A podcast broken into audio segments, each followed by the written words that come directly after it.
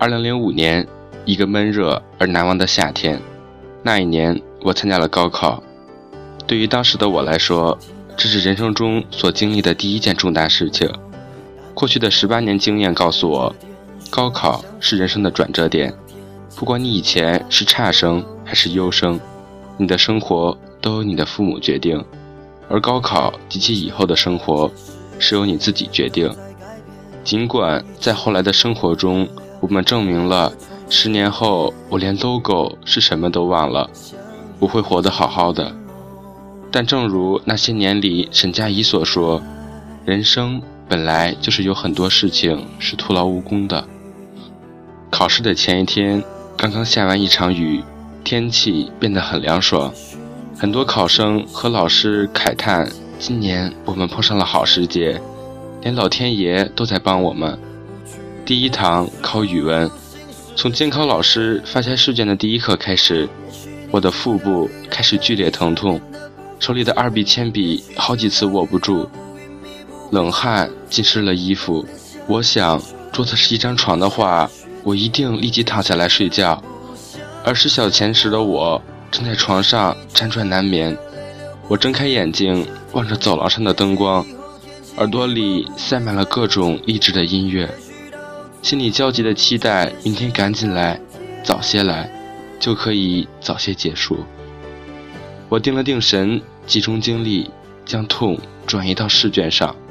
可是我几乎忘了是怎么思考，只是机械地答着考卷。这样的情形似乎在两年前的夏天也重演过。零二年的中考，我报考了现在这所高中。那时我坐在陌生的考场，周围全是陌生人。老师发下考卷的那一刻开始，腹部的绞痛，四肢发冷，脸色苍白。我忘记了什么是痛，埋头答完试卷，坚持到考试铃结束的最后一秒，走出了考场。而在三年后的夏天，同样的命运降临了在我的身上。我拼命告诉自己，一定要好好答题。一定要好好把握机会。这一次，我同样坚持到了最后一秒，出了考场。在命运面前，人的意志力是你想象不到的。在高考成绩出来时，我的语文考了我所有科目的最高分，一百二十三分。我走出教室的时候，爸妈看到我这样，都要哭出来了。他们背着我去了医务室，打了止痛针。打完后。我失去了味觉，吃不下饭，只能拼命地往肚子里灌水。下午的考试可想而知。打完止痛针后，我的脑子里昏昏欲睡。做完试题后，所有题目都没有检查。我在众目睽睽之下跑出了考场。那场考试，我可能是全校最早出场的，理科综合成绩也是最惨的。惨到我填志愿时直接报了文科专业。第一天考完试后，我只走爸妈，杰陪我打完止痛针。在止痛针还没有起效的时候，我在操场上痛得昏天暗地。我死死地扣着他的手，他咬着嘴唇，一声不吭地让我掐着。掐完了，我靠在他的身上痛哭了一场。我想，这一次完了。我的高考，我的大学，我埋怨老天为什么在中考的时候给我痛苦，在高考的时候却还要给我痛苦。杰一个劲儿地安慰着我，扶我回教室，回到座位上，很多人过来安慰我，给我加油打气。时至至今，我依然记得他们的脸，那一张张有着温暖笑容的脸。高考完后。我没有跟他们一起通宵，也没有参加毕业晚会，而是回家呼呼大睡了几天。在查高考分数的那天，我早上第一个去了教室，拿走了分数，然后一个人带着许些行李去了深圳。我在深圳疯狂的玩了半个月，然后在楼下一家茶餐厅找了一份服务员的兼职，打起了暑假工。姐姐他们都知道我高考没有考好，所以他们什么也都不说。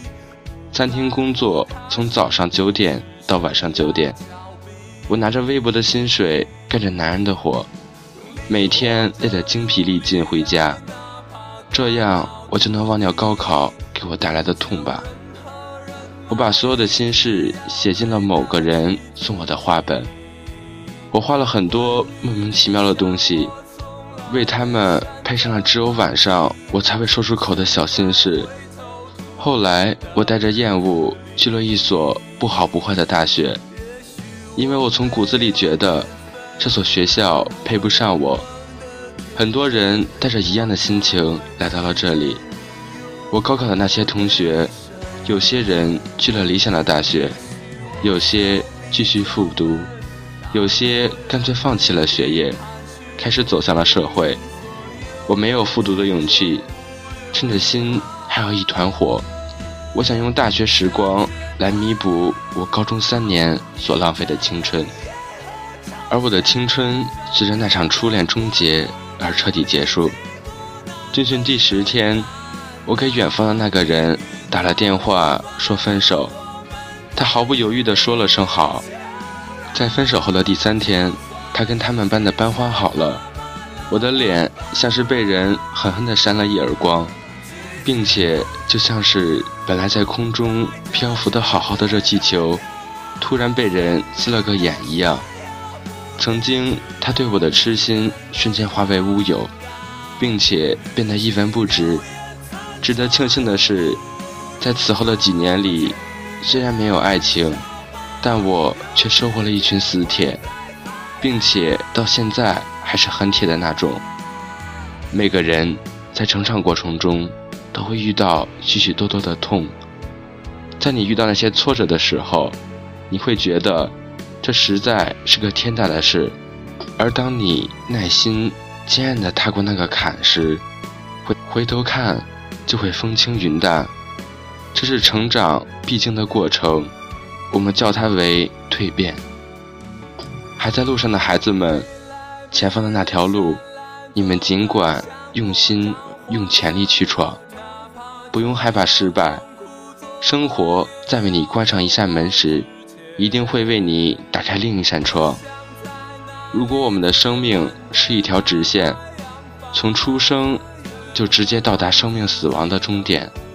你一定不知道那些曲折给你带来的痛处和甜蜜，那些失败给你带来的失落与成长，那些岁月给你的孤独与纯粹，那些人们给你的失望和温暖。